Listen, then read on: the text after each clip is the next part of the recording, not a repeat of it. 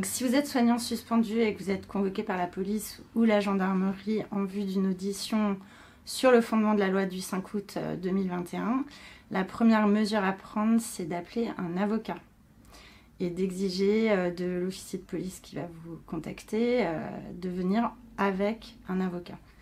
Alors la plupart du temps, ils vont essayer de vous en dissuader en disant mais c'est une, audition rapide, ne dérangez pas un avocat.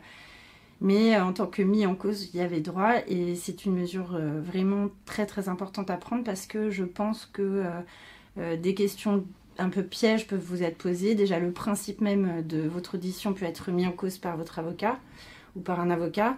Et, euh, ça vous évite de répondre à des questions auxquelles vous n'avez pas à répondre pendant euh, l'audition. Parce que normalement, ces auditions doivent être justifiées soit par le soupçon d'un exercice illégal de la profession, soit éventuellement de l'exercice malgré une interdiction basée sur la loi du 5 août 2021, mais les officiers de police sont très mal informés, ils connaissent pas du tout le système de la loi du 5 août. La plupart du temps, ils sont assez, euh, assez réticents à ces auditions, ils comprennent pas bien le sens. Mais par contre, ils vous interrogent systématiquement sur vos euh, convictions par rapport à la vaccination Covid-19. Donc, euh, je pense qu'ils font à la fois du renseignement, mais aussi qu'ils essaient de vous piéger au niveau des opinions, voire du futur délit peut-être à venir de complotisme, voire sur de la désinformation, enfin des choses qui, euh, euh, à mon sens, ne doivent pas figurer dans un procès verbal de police hein, ou de gendarmerie. Si je suis euh, convoqué et que le policier insiste en disant mais est-ce que je peux décider de ne pas y aller Où est-ce que je peux trouver un avocat? Est-ce qu'il y a des questions auxquelles je ne dois pas répondre? Alors, si on est convoqué, c'est toujours délicat de ne pas y aller parce qu'il y a un potentiel, euh, un droit hein, de la police de vous interpeller si vous, ne déférez pas une convocation.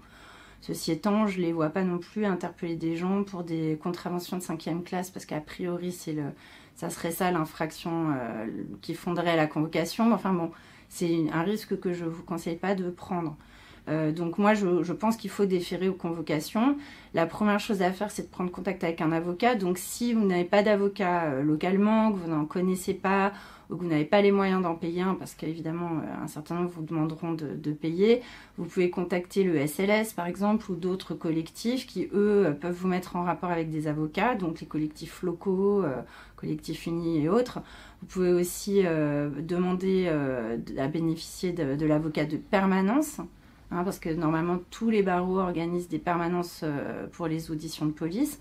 Euh, et puis de toute façon, euh, si vous insistez, vous demandez du temps pour préparer avec, vous, insistez auprès de l'officier de police en lui disant je souhaite avoir un avocat, laissez-moi le temps. Et puis un avocat d'un collectif peut au moins gratuitement passer un coup de téléphone à l'officier concerné pour essayer de, trier un petit peu le pourquoi, le comment, le quand, etc.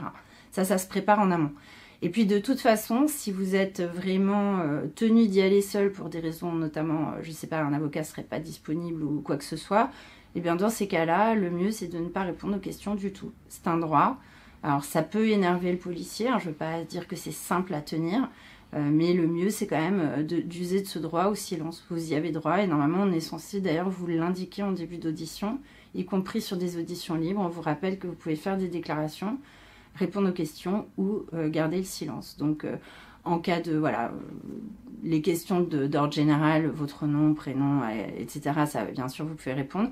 Mais dès que ça va toucher notamment à pourquoi vous n'êtes pas vacciné, qu'est-ce que vous avez fait depuis votre suspension, est-ce que vous travaillez, est-ce que vous avez exercé votre métier, toutes ces choses-là, moi, je vous conseille de ne pas répondre si vous n'êtes pas assisté.